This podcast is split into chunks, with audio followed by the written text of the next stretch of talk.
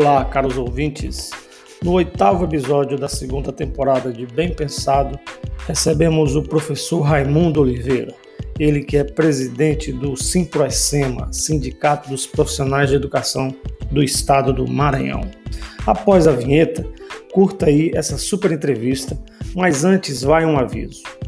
Os nossos microfones deram um pequeno problema lá no iníciozinho da nossa gravação mas nada que tenha interferido no resultado final. Então, fique de boa, não precisa mexer em nada, é só aguardar alguns segundinhos para que o áudio retorne normalmente. Então, após a vinheta, curta aí essa super entrevista. Valeu! O Simproecema garante direitos e proporciona muitos benefícios aos seus associados. Oferecemos aos sócios assessoria jurídica, ampla rede de convênios, disponibilizamos a Casa do Educador, a sede social para lazer, além da defesa por valorização profissional de uma educação pública de qualidade. Associe-se e fortaleça o seu sindicato. Com sua participação, vamos avançar cada vez mais. Simproecema, gestão, garantir direitos e avançar na unidade e na luta. Presidente Raimundo Oliveira. Estamos entrando no ar ao vivo. Bem pensado, podcast mais bem pensado do Spotify e das redes digitais aí de todo o Maranhão e quem sabe do Brasil, né? Quem sabe um dia aqui a gente esteja entrevistando uh, personalidades do, do cenário nacional aqui para a gente ter mais informação e formação, né? Aqui quem vos fala é Carlos Lim, a gente já está no oitavo episódio dessa segunda temporada, né? Esse podcast começou como uma forma de da gente chegar mais de uma maneira mais divertida aos alunos, acabou se transformando aqui num espaço de debates. E, e hoje, com muito orgulho, a gente recebe um convidado especial, uma pessoa, uma figura humana que tem muito a nos falar e que já demonstrou né, ser uma figura humana de primeira grandeza, que é o professor Raimundo Oliveira, ele que é presidente do Simproesema, Sindicato dos Professores, dos Profissionais de Educação do Estado do Maranhão né, e de alguns municípios também do nosso estado. O Oliveira, ele é graduado em, como eu já falei na bio, ele é graduado em matemática, né, licenciado em matemática, bacharel em ciências contábeis e pós-graduado em gestão e inovação tecnológica. Professor Oliveira, muito boa tarde, né? Como é que o senhor está? O senhor está em São Luís? O senhor está onde? Nos diga um pouco aí da sua agenda hoje, como é que foi? Boa tarde, Lima. Uma grande satisfação de estar participando aqui desse podcast. É bem pensado, né? Um podcast bem. É, o nome é bem pensado, isso. Bem pensado. Aqui quero agradecer aqui pelo convite, ao passo em que eu cumprimento aí todos os nossos colegas, não só da região, em especial da região tocantina, onde o bem pensado é mais propagado, onde os colegas aí, trabalhadores em educação, a sociedade tocantina acompanha diariamente o seu podcast, mas em especial também todos os trabalhadores em educação do Estado do Maranhão, onde a gente tem essa luta árdua diária de buscar assegurar né, uma educação pública de qualidade, mas também sem esquecer o direito dos trabalhadores em educação do nosso Estado. Então, uma grande satisfação e, e, e agradecido pelo convite, Carlos.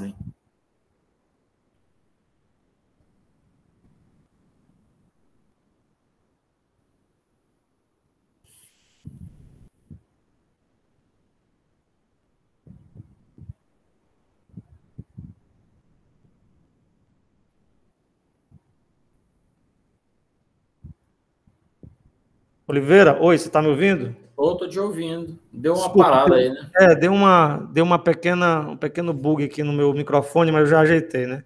Ah, então, sim. comandante Oliveira, é, fala para a gente aí como é que foi a sua trajetória, o seu início na, aí no sindicato, como é que você chegou até a posição né, é, de presidente do, sindic, do Simpressema. Como é que fala um pouco da sua trajetória aí para gente?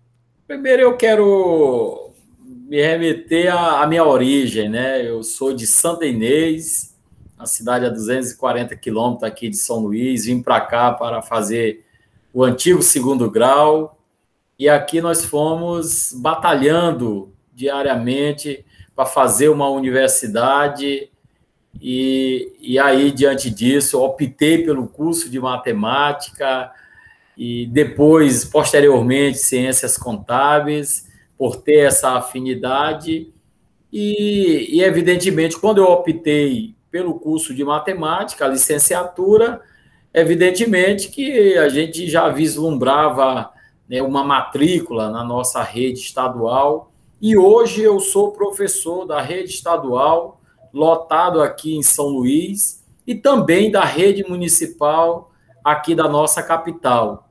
E diante a, a, a muitos, muitas manifestações de participação, fui me aproximando do principal instrumento de luta dos trabalhadores. É uma necessidade dos trabalhadores ter uma representatividade. Então, foi sempre uma coisa que me cativou por nós sermos trabalhadores e a gente não ficar à margem, à mercê de, do poder público, evidentemente que a gente tem que procurar no, nos segurar por aqueles que podem nos representar. Então, foi sempre isso que me motivou. Eu participei no período do ensino médio do Grêmio Estudantil e eu sempre percebi que tinha essa necessidade de ter uma interlocução entre aquele que que oferta e aquele que presta um serviço.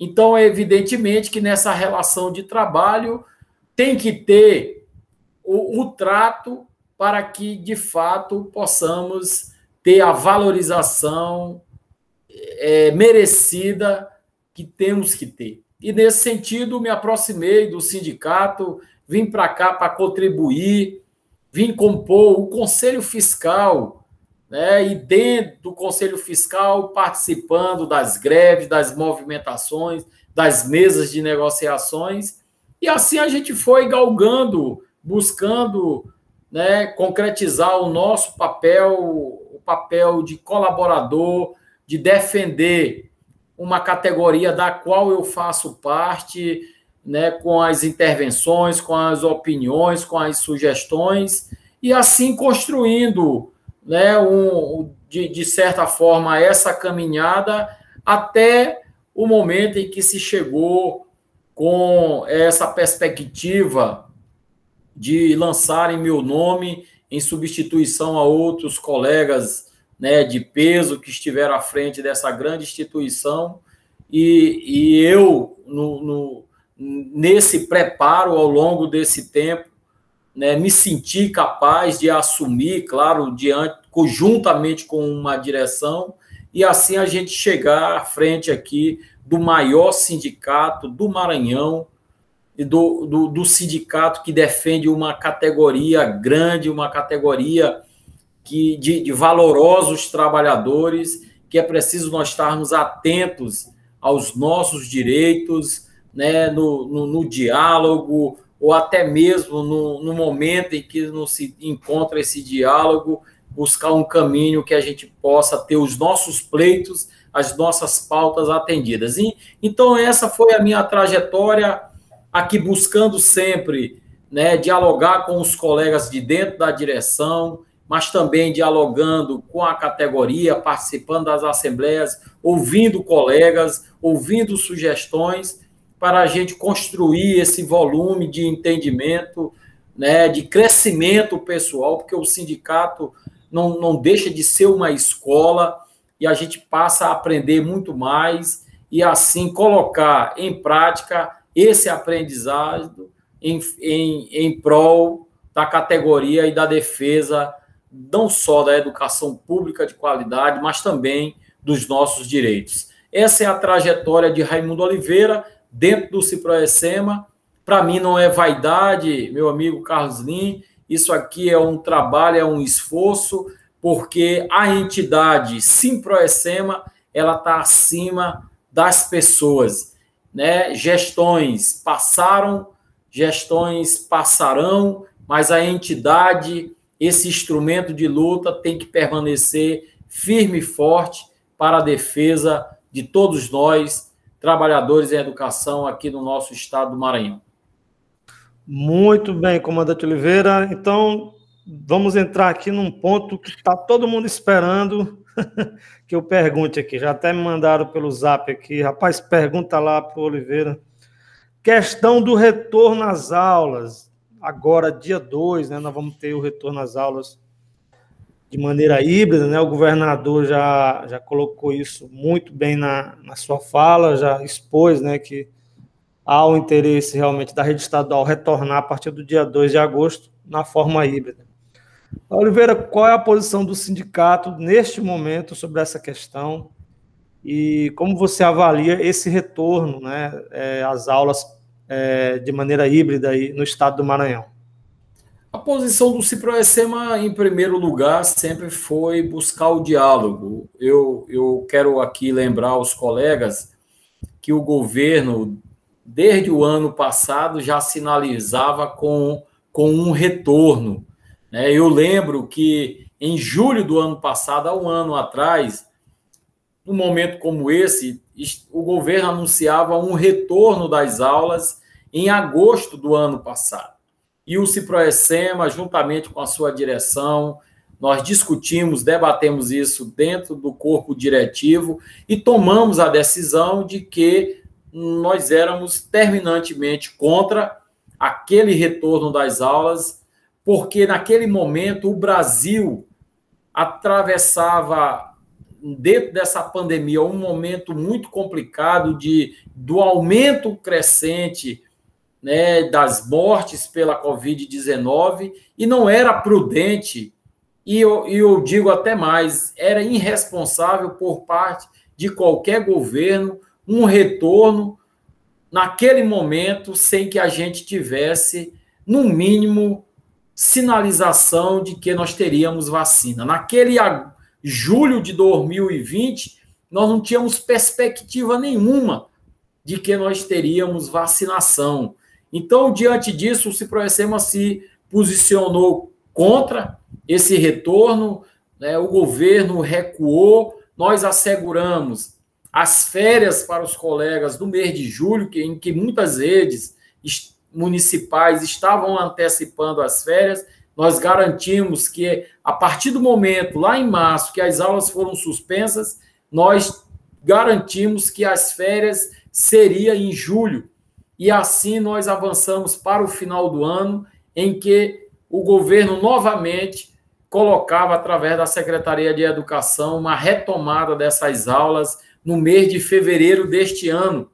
Mais uma vez, o Ciproessema se posicionou contra essa retomada, porque até ali em dezembro de 2020, quando nós sentamos com o secretário de Educação, a, só tínhamos a perspectiva de que ia iniciar a vacina, mas a vacina não seria para todos. Inclusive, o grupo né, dos profissionais em educação estava fora daquele primeiro, da, daquele primeiro grupo prioritário para a vacinação. E mesmo assim, o Ciproessema se posicionou contrário a esse retorno sem a vacinação. Mas nós fomos além, Carlos Lin, que foi o Ciproessema se manifestar né, perante o Ministério Público, em que o Ministério Público sinalizou que essa retomada só poderia se dá mediante a vacinação de todos, ou seja, corroborando com o posicionamento do sindicato.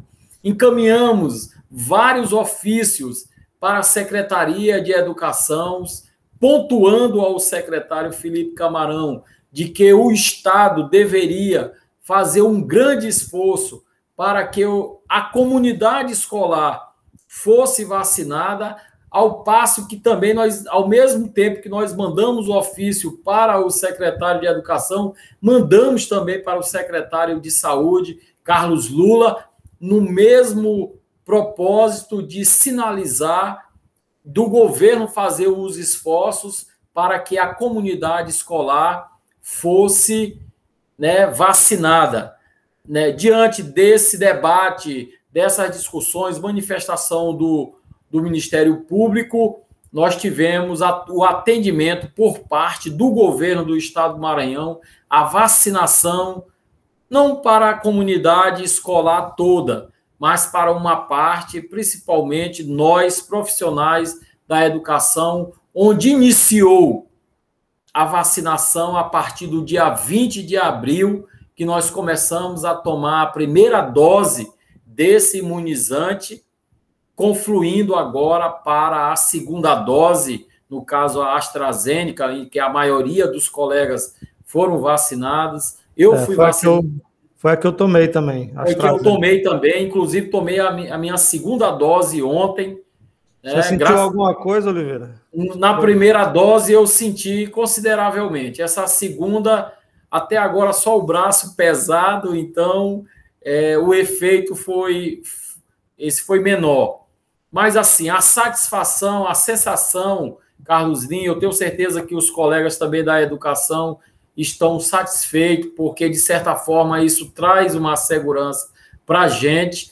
Então, nessa batalha que nós fizemos, nós pontuamos, lá no dia 20 de abril, ao secretário Felipe Camarão, ao secretário de Saúde, que nós poderíamos até vislumbrar um retorno dessas aulas após a completa vacinação, ou seja, após a segunda dose, nós poderíamos discutir o retorno dessas aulas, né? No formato, nós sugerimos que fosse no formato híbrido ainda, não fosse ainda no formato presencial pleno, como muitas redes municipais, hum. muitas redes municipais já estão retornando de forma presencial. Nós avaliamos que isso ainda não é o ideal, mas a posição do Ciproessema foi a de que nós é, deveríamos, de forma cautelar, de forma é, progressiva,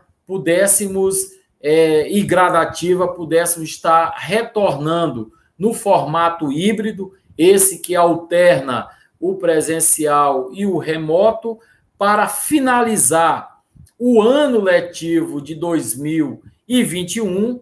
Claro, agregado a isso tudo, né, meus nobres colegas profissionais em educação, é as condições ideais sanitárias das unidades escolares, né, observando aí os protocolos de biossegurança, a utilização ainda da máscara, a máscara ainda se faz necessário, o distanciamento, a ferição de temperatura, o álcool gel, né, os banheiros né, adaptados com pias com água e sabão, mantendo o distanciamento, enfim, colocamos isso de forma bem clara para a Secretaria de Educação, para que a gente construísse esse caminho desse retorno de for no formato híbrido ainda, de forma progressiva, gradual, e, e aquelas unidades que não reunirem as condições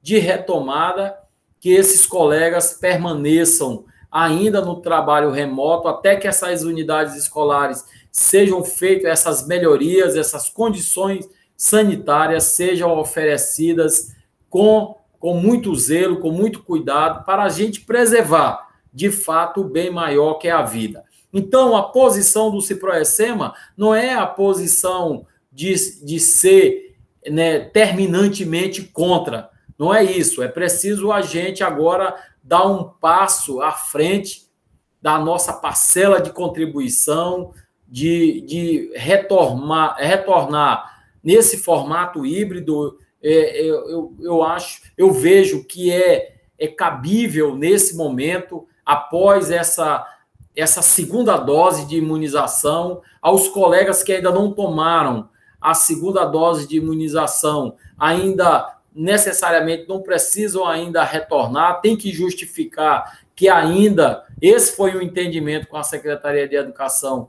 que o, esse retorno se dê de forma é, e mesmo no formato híbrido depois da completa vacinação com a segunda dose. Então, meu amigo Carlos Lino, os nobres colegas profissionais em educação, em especial aí da região Tocantina, Imperatriz, as cidades adjacentes.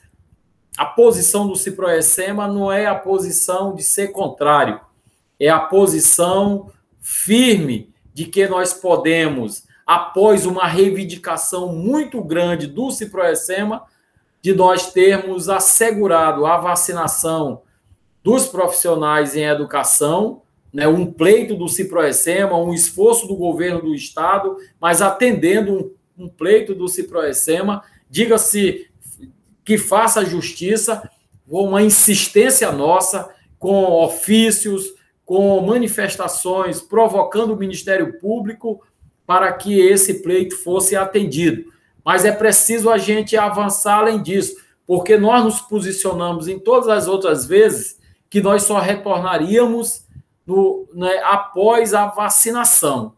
E, e, o esforço de todos, eu digo do, da parte governamental e de toda a categoria, foi para que nós tivéssemos essa vacinação e é preciso a gente é, atentar e atender nessa perspectiva desse retorno no formato híbrido, né, alternando aí o remoto e o presencial, para que a gente construa, Carlos Lin, né, o, o, o trabalho desse, dessa retomada né, das aulas, para assim a gente construir, juntamente com a Secretaria de Educação, ponto, eu digo construir, sinalizando, dando sugestões, opiniões, construir assim o ano letivo de 2022, se até lá reunir as, as reais condições sanitárias e de biossegurança, e principalmente mais, mais pessoas né, vacinadas,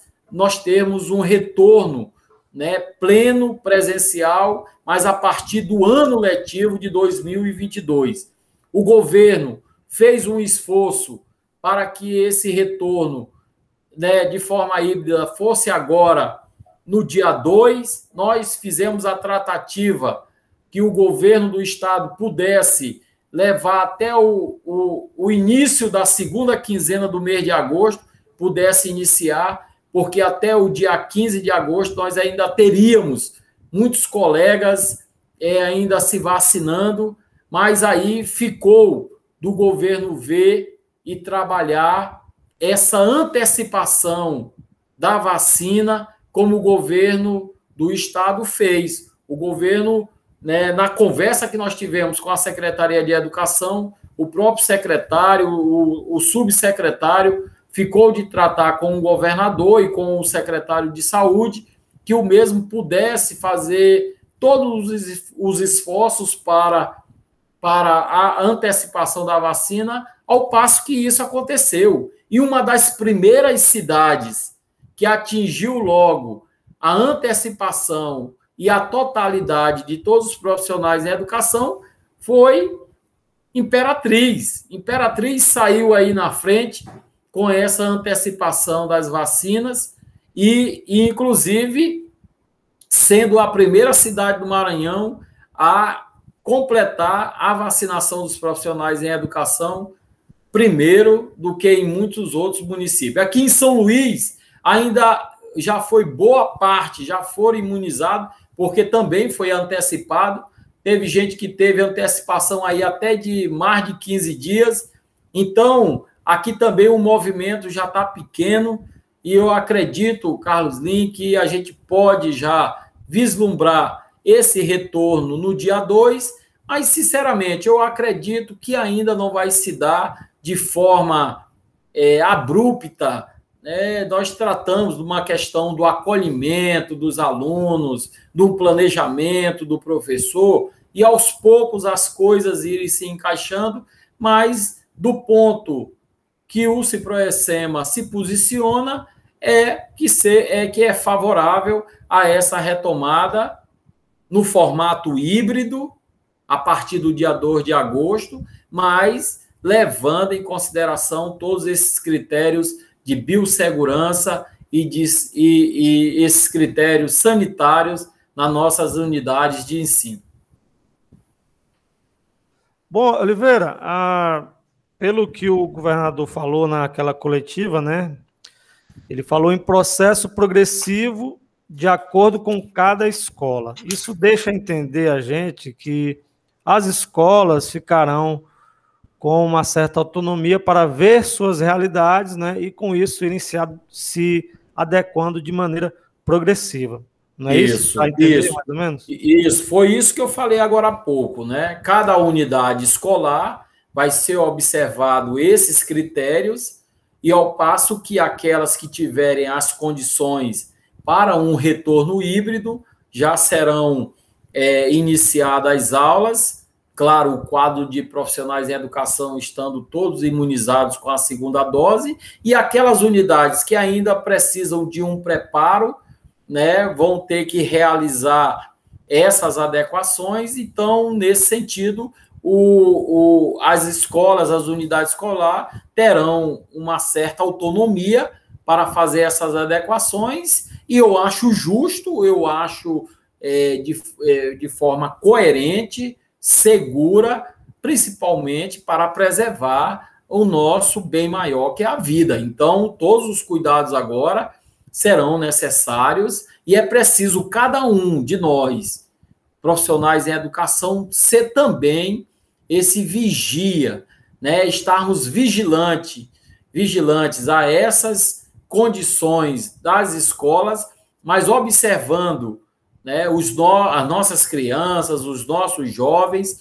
porque os mesmos que ainda não estão imunizados, é preciso seguir rigorosamente aqueles critérios de biossegurança, que é o uso da máscara, é, mantendo o distanciamento e principalmente a higiene né, das mãos, com álcool e gel, com água e sabão, de forma que a gente crie um ambiente, um espaço físico né, seguro para que a gente não tenha contaminações por parte desse vírus ou até mesmo uma reinfecção.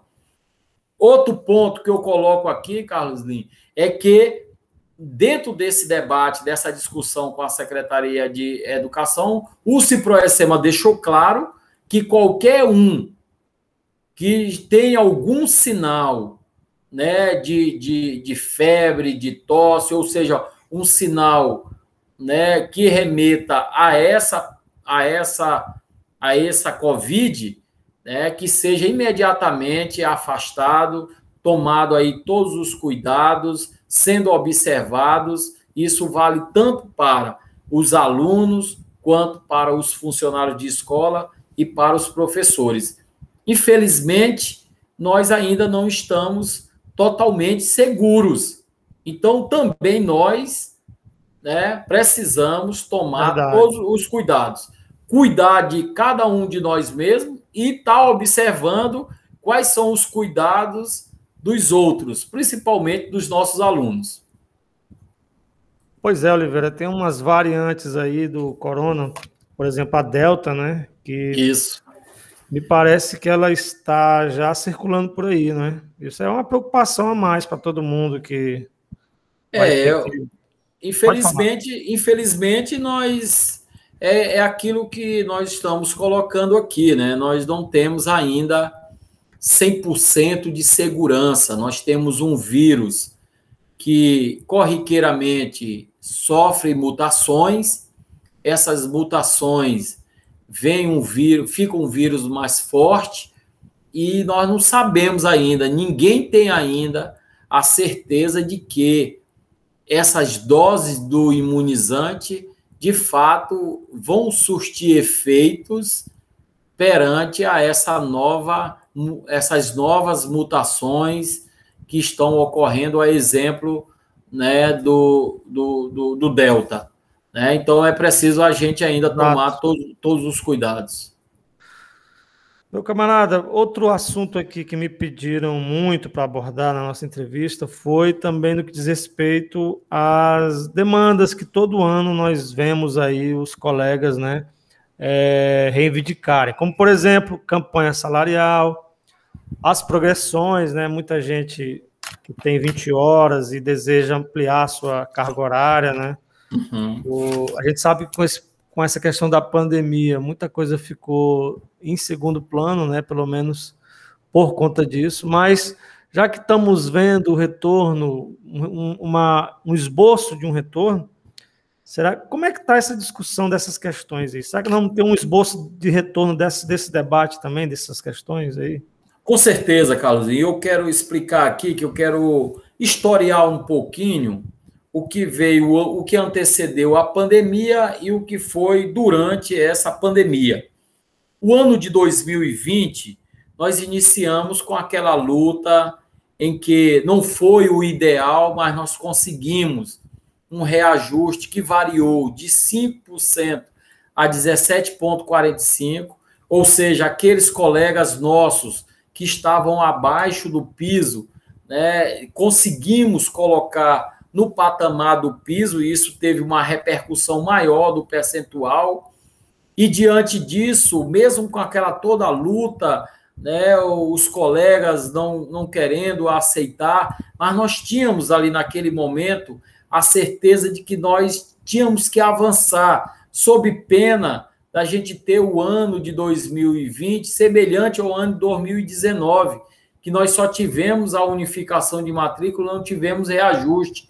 Então, 2020 foi um ano decisivo que a direção, diante do, do que já tinha feito nas assembleias, tratado com os, com os colegas trabalhadores em educação, de que é, nós íamos cobrar o reajuste de 2019 e assim o reajuste de 2020, mas você sabe, negociações são negociações, nem sempre temos né, o, a concretude né, do todo, e é preciso a gente fazer as concessões, pensar no coletivo, pensar na maioria, do que pensar num pequeno grupo, e assim a gente chegar a um entendimento né, de, de, de termos né, colocado, na, a, o governo colocado à mesa aquele percentual que variava de 5 a 17,45 e a gente sinalizar positivo, sob pena de nós não termos nenhuma recomposição. E isso foi tão assertivo, Carlos Lin e os colegas que estão nos ouvindo através desse podcast, de que logo em seguida veio o anúncio da pandemia, que já era anunciado lá na China desde novembro de 2019, e nós não imaginávamos que ia, que ia chegar no Brasil e essa doença chegou no planeta todo. Então, em março, nós tínhamos ali a certeza que nós tínhamos assegurado, tínhamos dado um passo importante, assegurar aquele percentual, porque nós depois vimos que depois da pandemia não se teve mais nada. Estados e municípios que ficaram pendentes no ano de 2020 de recomposição, nenhum estado, nenhum município deu mais recomposição sob a alegação que estava em pandemia, que tinha uma lei 173 que proibia o reajuste e nós já tínhamos assegurado isso aos trabalhadores em educação. De lá para cá, além, além de nós sofrermos com essa pandemia, nós sofremos com inúmeros ataques né, inúmeros ataques de retirada de direitos, e a Lei 173-2020, lá de maio de 2020, foi o golpe tremendo em todos nós, servidores públicos do país. Em especial, sofreu a educação, porque depois daquilo ali não tivemos mais nada, mas nós já tínhamos assegurado a nossa recomposição. Claro que nem por isso deixamos de fazer as tratativas na construção da pauta da campanha salarial, que é o objeto aqui da pergunta, da campanha salarial de 2021, nós, nós lá estamos bem claro, cobrando ainda o reajuste que não foi dado em 2019, os 4,76, que não foi dado que não foi dado em 2019, e também nós colocamos, ainda não tínhamos a portaria interministerial do MEC com o índice do piso, mas como nós fizemos a tratativa em dezembro e ainda não tinha a portaria, nós colocamos que o que fosse sinalizado de, de percentual, nós, nós estaríamos também cobrando. Infelizmente, mais um ataque nós sofremos. Infelizmente, mais um ataque nós sofremos no mês de novembro, quando foi zerado o valor aluno ano e nós ficamos para o ano de 2021 sem a portaria interministerial e sem nenhuma recomposição, como manda a lei do piso. Então, nós sofremos, em um ano, dois ataques fatais, meu amigo Carlos Lim. Foi a Lei 173, que proíbe qualquer reajuste de maio de 2020 até dezembro de 2021, e a nossa e a nossa esperança era ter o índice do piso para a gente cobrar do governo do estado e os nossos municípios também cobrarem né, da, da, do, dos prefeitos e prefeitas, e infelizmente nós sofremos esse ataque, não foi, não teve valor aluno ano, foi zerado, não tivemos parâmetro nenhum, e assim nós entramos 2020 nessa luta. Mas mesmo assim, nós construímos uma pauta elencando esses pontos que você coloca aí, Carlos Lin, como titulações, como promoções, como concurso público, como as progressões, a ampliação de matrícula, porque unificação foi um ganho importantíssimo que nós que nós tivemos. Foi uma pauta positiva em que muitos colegas que tinham três situações que de certa forma é irregular, né, conseguiram unificar e regularizar a sua situação. Então, o Ciproessema, mais uma vez, foi assertivo nessa questão, porque salvou inúmeros colegas de perder uma matrícula. E você imagina, numa crise dessa, que o nosso país, que assola nosso país, um, um colega ou uma colega ficar, sem, ficar com uma renda a menos, e nós aqui na luta diária, cobrando, fizemos é, isso se tornar realidade no estado do Maranhão, que é a unificação de matrícula. Claro, dessa, isso já é já é pauta vencida, porque qualquer colega, se tiver alguém ainda que, que, que queira unificar, está aberto o processo de unificação. Está aberto porque agora é permanente.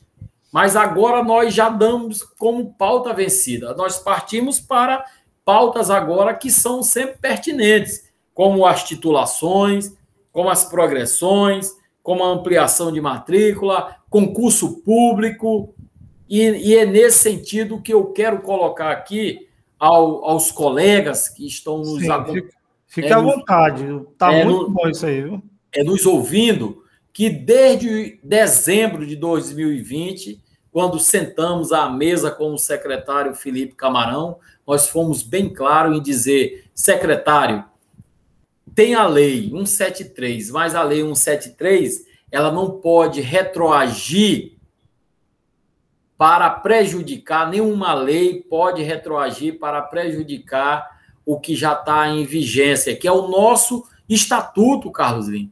Você que é da rede estadual também, nós temos um estatuto que é, que é de 2013, então, nessa lei 173, ela proíbe um monte de coisa, mas não proíbe progressão, não proíbe titulação e nenhuma outra forma que, que está no nosso estatuto e que é possível o governo do estado, né, dentro de um planejamento, é, é, viabilizar para a categoria nessa, nessa pauta discutida com o sindicato. Então, pontuamos isso com o secretário Felipe Camarão. Num, numa outra reunião em janeiro, ele sinalizou em conversar com o governador, né, com o governador Flávio Dino, que sinalizou positivamente. Então, nesse sentido, a SEDUC está fazendo esse levantamento, porque eu quero explicar aqui um detalhe. A progressão. Sim, à vontade. A, pro, a, a progressão é a mudança de referência conforme o tempo de serviço de todos nós. Então, de quatro em quatro anos, nós temos que mudar de referência. Nós iniciamos na A1 e nos aposentamos na C7. Então, são sete referências é. em que nós percorremos ao longo da nossa vida funcional né, essas sete referências Só que tem muitos de nós, eu sou um exemplo. Eu deveria estar na, na C5 e ainda estou na B3. Então é necessário que. E assim tem muitos colegas, eu acredito que você também, outros colegas também, que deveriam estar, pelo, pelo tempo de serviço que nós temos, já está numa, numa referência mais adiante.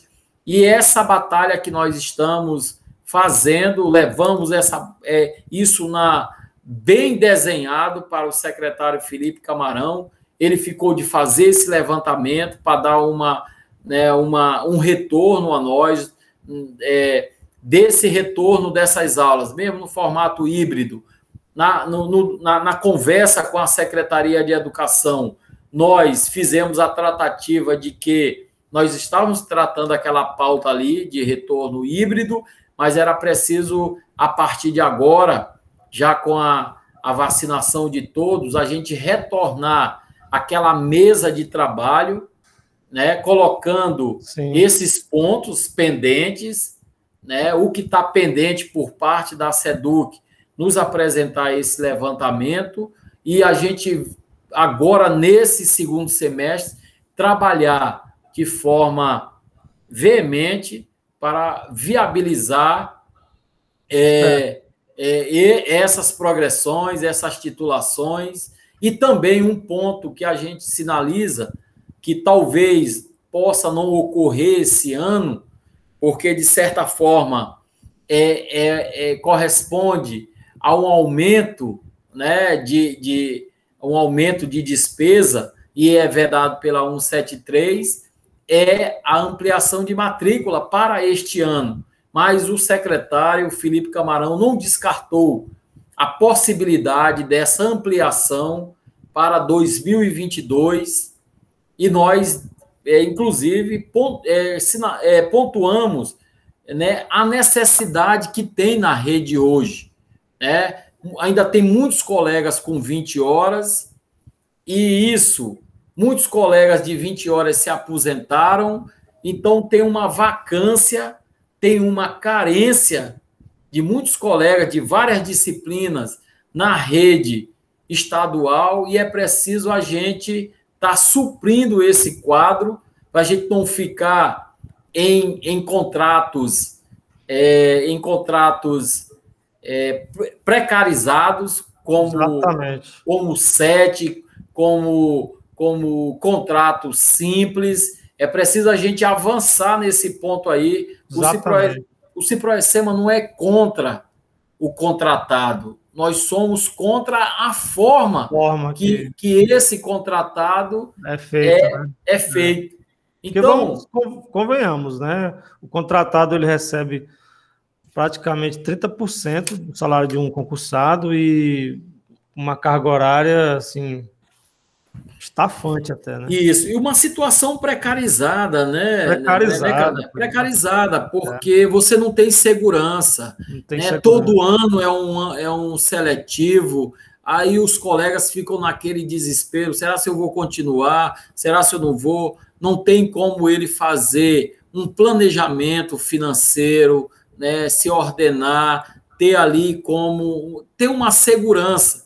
Então, ao passo que a gente faz esse pleito da ampliação de matrícula, claro, não dá para ampliar todo mundo de uma vez, isso aí é. Mas a gente quer que isso se torne né, uma constante. Né? Amplia um, um, um percentual aqui esse ano, no outro ano amplia outro quantitativo, de forma que a gente possa avançar, mas sem esquecer também, meu amigo Carlos Lins, que nós temos que deixar também, lutar também para que outros colegas também sejam oportunizados através de um concurso público. Né? É justo, é justo. Nós temos vários, é, várias pessoas que, que esperam essa oportunidade, que está fazendo uma licenciatura, que está dentro de, né, que está numa universidade concluindo, que vislumbra né, um, um, um, um emprego público né, de forma a ter né, o seu sustento, né, ter a garantia através de um concurso público. Então, é também esse lado social. nós, nós pensamos que a gente tem que lutar pela categoria que nós representamos, mas também é preciso a gente ter esse olhar, esse olhar social para aqueles também que em, que em outrora nós também estávamos naquela posição, quando nós estávamos no banco de uma universidade, quando nós fizemos um concurso público e hoje nós somos servidores da educação. É preciso a gente oportunizar para esses colegas também. Então, essa discussão ela vem agora de forma mais, mais, mais firme, mais, é, como eu diria, mais permanente agora com a Secretaria de Educação, para que a gente possa viabilizar dessas pautas aqui e assim, de forma muito transparente, colocar para a categoria. É, mas assim, Oliveira, e tem a resposta agora se vai ter ou não progressão? Não, nós temos a sinalização por parte da Secretaria de Educação, esse levantamento, por, por, porque é, de repente eu tenho direito a duas progressões, mas pode ser que o governo do estado não vai conceder duas de imediato, possa conceder uma, porque isso tem um impacto financeiro, né, Carlos Lin? Porque de uma referência para outra, de uma referência para outra é 5%. Então, é, são essas equações que a gente precisa discutir à mesa, é, ponderar e, e, de forma muito clara a gente colocar, é, consultar a categoria, né? Vamos fazer isso, consultar a categoria para que a, para que a gente tome uma posição, né, um, um posicionamento assertivo, né, dialogado com a SEDUC, mas também dialogando com a categoria que nós representamos. Então, essas Muito pautas, bem. elas são permanentes da nossa, né, do, da nossa campanha salarial. E eu acredito, e tenho, eu tenho, eu posso dizer assim, arriscar aqui, que logo, logo nós vamos ter respostas positivas acerca dessas pautas. Por quê? Porque esse é o nosso esforço, é o esforço diário da direção estadual. Né? Nós temos aí colegas que são da direção estadual, que também são da coordenação regional de Imperatriz, né? o Ilas, o Cival, o Carlos Henrique, o Divaldo, o Fredson, enfim, vários outros colegas que ajudam nessa construção do dia a dia para que a gente possa ter pautas positivas para a nossa categoria. Essa é a luta diária do Ciproecem. Muito bem, muito bem. Eu queria também aqui mandar um alô para alguns colegas que com certeza estarão nos ouvindo aí, estão nos ouvindo agora, que é o professor Etevaldo, lá do Graça Aranha, o professor Chico Rocha, a professora Raquel do Amaral Raposo, né? Rapaz, e... o Etevaldo, o Etevaldo é meu conterrâneo, Carlos. Lá de Santo Inês, né? Lá de Santo Inês. um abraço para seu Etevaldo. Ele é bem mais velho, né? A gente jogava a bola lá num campinho lá, e como ele era maior, ele batia pra, no, nos pequenos, rapaz. rapaz. Esse, esse Etevaldo aí é, é, é mal. Bicho era danado, né? Mas é, é meu amigo, é meu amigo. E ele sabia jogar bola? Rapaz, ele arriscava, né? Arriscava, né? eu acho, que eu, acho que o que ele sabe muito bem agora mesmo é caminhar, que eu só vejo ele postando aí nas caminhadas aí. É verdade, nas corridas aí, né? Um grande abraço, Etevaldo. Mandar um alô também para professor Márcio Mosiel, que está nos ouvindo. O professor Fredson, né? Você falou nele aí também, é meu Sim. colega lá no, no Amaral Raposo. É, Oliveira, ah, nos esclareça um ponto aqui muito importante. Qual, como é que está a agenda do sindicato para esses dias? O que é que o sindicato está desenvolvendo de ações aí é, por esses dias, né? Uh, e para os próximos dias também, né? O que é que tem de novidades aí, tanto a nível de estado quanto aqui na nossa região? Nós temos muitas de vez demandas. quando eu vejo uns torneios aí, vejo é... umas coisas, umas... É, Esse nós temos... ano, por conta da pandemia, não teve nem confraternização, né? Não da... teve, não teve, infelizmente. Nós, nossos calendários aqui festivos, ele, eles não aconteceram o ano passado, esse ano também é, não aconteceram até agora.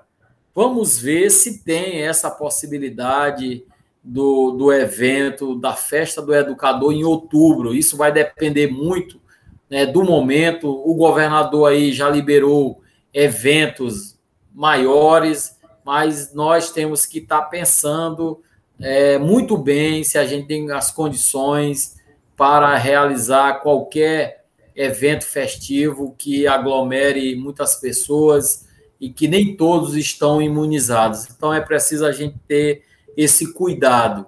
Sim, do, muito né, então, nós, inclusive, estamos aí com a nossa sede social, por enquanto, fechada, mas nós já estamos, a direção estadual já está estudando, é, já liberar aos poucos, dentro daquele quantitativo, observando a quantidade de pessoas para não aglomerar, né, quantos podem ser liberados, enfim nós já estamos pensando isso até mesmo para coincidir com esse retorno aí híbrido, porque nós sempre colocamos isso. A sede social sempre foi bem procurada, mas nós falamos o quê? Olha, se nós estamos dizendo que não tem condição de nós retornarmos às aulas, né, porque ainda não temos a vacinação, por que, que nós vamos liberar as nossas sedes sociais? Porque não, não é só em São Luís, nós temos Barra do Corda, temos Balsas. Então, também nós fechamos nossas sedes sociais para que a gente possa ter coerência naquilo que nós estamos dizendo.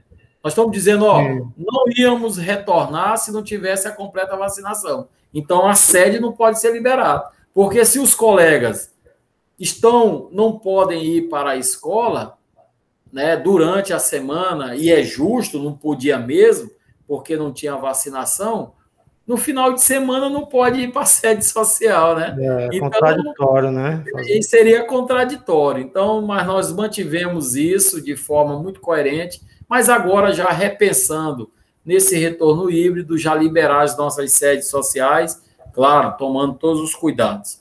Do ponto de vista sindical, nós temos muitas demandas em vários núcleos né, de que, até infelizmente de questão de carga horária, de planos de carreira que muitos prefeitos querem alterar num momento difícil como esse, não tem como, né? Algumas pendências de texto de férias, enfim, são muitas pautas, são muitos núcleos, mas aqui a gente se divide, um vai para um lado, outro vai para o outro. Eu, eu estou chegando agora de Santo Amaro, numa reunião lá com a secretária de Educação e saí de manhã cedo, cheguei agora há pouco para participar né, aqui dessa, né, desse, aqui do seu podcast, o Bem Pensado, um convite que você fez, Opa. mas eu tenho a certeza de estar aqui conversando, dialogando com os nossos colegas, né, em especial aí da região Tocantina, Imperatriz, os demais cidades aí adjacentes, e, e e aqui, tentando buscar no lado social e, e voltado para o sócio, né, ofertar, além dos nossos, nossos convênios, criamos agora uma escolinha, que efetivamente ela vai começar agora, já teve o lançamento, mas efetivamente ela vai, ela vai funcionar mesmo agora a partir do, do, né, do retorno de, dessas aulas híbridas, né? Então, na nossa sede social, que é oferecer aos nossos, aos nossos sócios. E, por enquanto está aqui em São Luís, né? Por enquanto está em São Luís, mas a ideia é levar a escolinha do Ciproessema para outras regionais, né, de forma Sim. que a gente oportunize aos nossos sócios e aos filhos né, desses sócios Sim. a oportunidade, né, o sonho daquela criança, daquele jovem que tem que tem que vislumbra, né, ser um jogador de futebol. Quem nunca sonhou em ser um jogador de futebol, Carlos Lito? Tu não já sonhou? Oh, um... demais. Entendeu?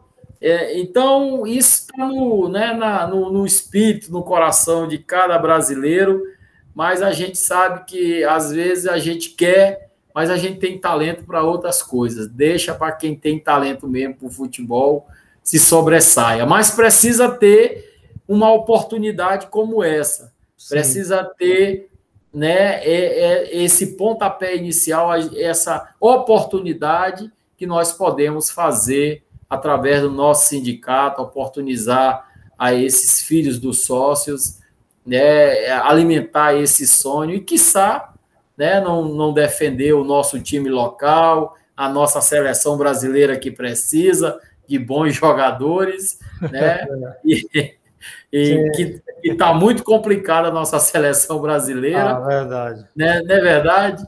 Então, é isso, é oportunizar.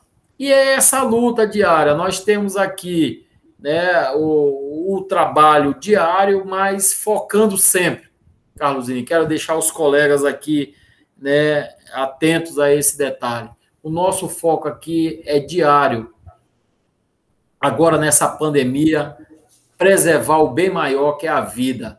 Se nós tivermos que nos posicionar contra aquilo que está errado, não tenham dúvidas que nós vamos nos posicionar contra e vamos nos movimentar, inclusive se for necessário juridicamente, para que né, não, não sejamos prejudicados e, e, e a luta constante em busca do atendimento desses pontos de pauta que passa pela melhoria da educação através das nossas escolas, uns espaços físicos melhores, mas também da valorização de todos nós, que é ter um salário melhor, que é ter o nosso plano de carreira atendido e a gente, de fato, poder, com muita satisfação, exercer a nossa função, que é digna, é, uma, uma, é, é árdua, mas foi o que nós escolhemos. Mas o amparato do Estado, da gestão tem que assegurar, através do que está estabelecido nas legislações, o direito de todos nós. Então, esse é o foco principal, é a luta diária que nós fazemos aqui no Ciproecem. Muito bem, professor Oliveira, quero te agradecer realmente por ter nos concedido essa, essa entrevista. E eu tenho certeza que ela vai bombar, vai bater recordes de audiência aí, que é um tema que está na ordem do dia. E o povo quer saber, né? Principalmente aqui na nossa região, que às vezes a gente fica meio carente de informações. Quando a gente abre o olho, já vem negócio lá de São Luís, de lá para cá. Só fica sabendo, ah, lá em São Luís teve isso, teve. E aqui a gente fica sem, sem assim, muita, muitas informações. Né? Por isso que é importante esse canal. Quero lhe convidar aqui é, que você seja um, um, um frequentador assíduo desse podcast, né? E as portas aqui estão abertas para você é, para sempre que possível a gente poder bater esse papo e conversar sobre a realidade concreta da nossa, do nosso estado e do nosso país, né? Com certeza, Carlos. Eu que agradeço mais uma vez. Eu tenho essa, eu tenho essa satisfação de estar dialogando com os nossos colegas aí da região tocantina, é, dizer que a gente de fato precisa, apesar de nós termos a nossa representação aí, companheiros que lutam diariamente, mas através de, de, de um canal importantíssimo como esse, né, no remoto, a, a essa conversa mais descontraída, tete a tete, levando uma informação aos nossos colegas. E eu estou aqui sempre né, à disposição para tratar de qualquer outra temática e, e, e solicitar até aos colegas sugestões de algum tema que a gente possa estar tá debatendo aqui, levando essa informação né, de forma bem clara, objetiva e manter esses nossos sócios aqui bem informados do que está acontecendo no Ciproecema, não só aqui em São Luís, mas em todo o Maranhão. Então, uma grande satisfação. Quero aqui, de antemão, agradecer mais uma vez, em nome da direção, mandar um abraço né, a todos os nossos colegas trabalhadores em educação de Imperatriz, dos municípios aí da região Tocantina, e, e dizer que nós estamos aqui à disposição, Carlos Lim, e sempre que nos requisitar, estaremos aqui de prontidão para participar desse brilhante canal que é o Bem Pensado, esse podcast muito bem né, aí trabalhado por você. Muito bem pensado. Muito bem pensado e muito bem trabalhado por você, que, que, tem esse papel importante de levar informações nos mais variados temas. Parabéns aí pelo, pelo, bem pensado pelo podcast. É, e, e o Ciproessema está aqui de portas abertas para participar sempre que você nos convidar. Muito obrigado. Oliveira, escolha uma música para a gente tocar aqui ao final do programa. Eu sou cristão, né? Sou cristão, eu, eu não faço é, é, nenhuma distinção de religião, né? eu acredito né, no, no, no, ser maior que, que é Deus, né? faço minha oração diária para Ele no, nos dar força, é, nos no dar discernimento e a gente conduzir a nossa vida e essa, e essa máquina aqui que é o Ciproessema com muita coerência, com muita responsabilidade. Então eu, eu peço aqui a música do Revelação com Xande de Pilares, Deus é maior. Beleza. Depois da venda, então, curta aí esse som. É... Xande, como é que é o nome aí? Xande de Pilares, Revelação. Xande de Pilares, Revelação. O, grupo música... Revelação. O grupo Revelação. Grupo Revelação. Deus é maior. É isso? Isso. Muito obrigado, Oliveira. Quero aqui agradecer aos nossos ouvintes que conseguiram chegar até o final deste programa e dizer também que semanalmente nós vamos estar por aqui, sempre trazendo alguém, uma pessoa influente, uma pessoa da luta aí, uma pessoa que pode trazer informação, informação para a gente. Obrigado, professor Oliveira. É, já estamos entrando na noite, né? Então, boa noite, fica com Deus aí. boa noite, galera. Um grande abraço a todos. Grande abraço.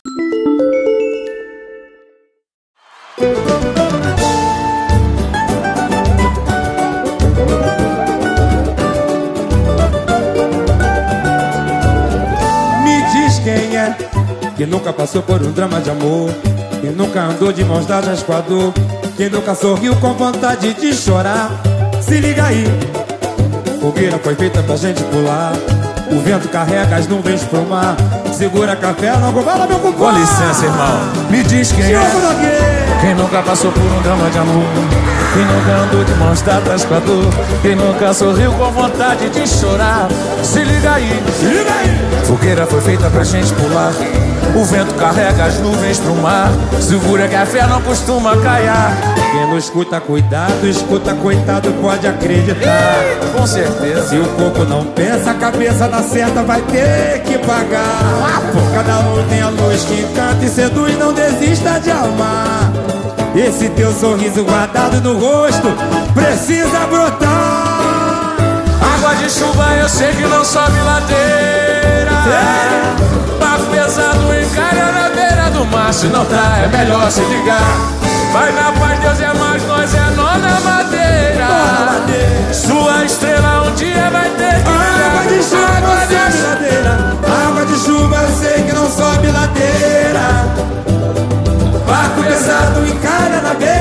Se não tá, é melhor se ligar.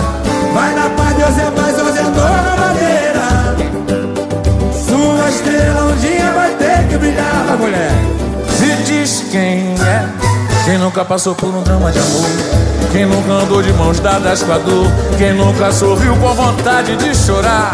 Se liga aí Fogueira foi feita pra gente pular O vento carrega as nuvens pro mar Segura que a fé não costuma falhar não escuta, cuidado, não escuta, coitado. Pode acreditar. Se o corpo não pensa, a cabeça dá seta, vai ter que pagar. Cada um tem a luz que encanta e seduz, não desista de amar. Esse teu sorriso guardado no rosto, de chuva não sobe ladeira. Oh, água de chuva eu sei que não sobe ladeira. Não sobe ladeira. Barco pesado encara na tá, é melhor se ligar. Vai na paz, Deus é mais, nós é nó na madeira. Sua estrela um dia vai ter que brilhar. Água de chuva não sobe ladeira. Água de chuva eu sei que não sobe ladeira. Diogo Nogueira. E se não tá, é melhor se ligar. Vai na paz, Deus é mais, nós é nó na madeira. Sua estrela um dia vai ter que brilhar.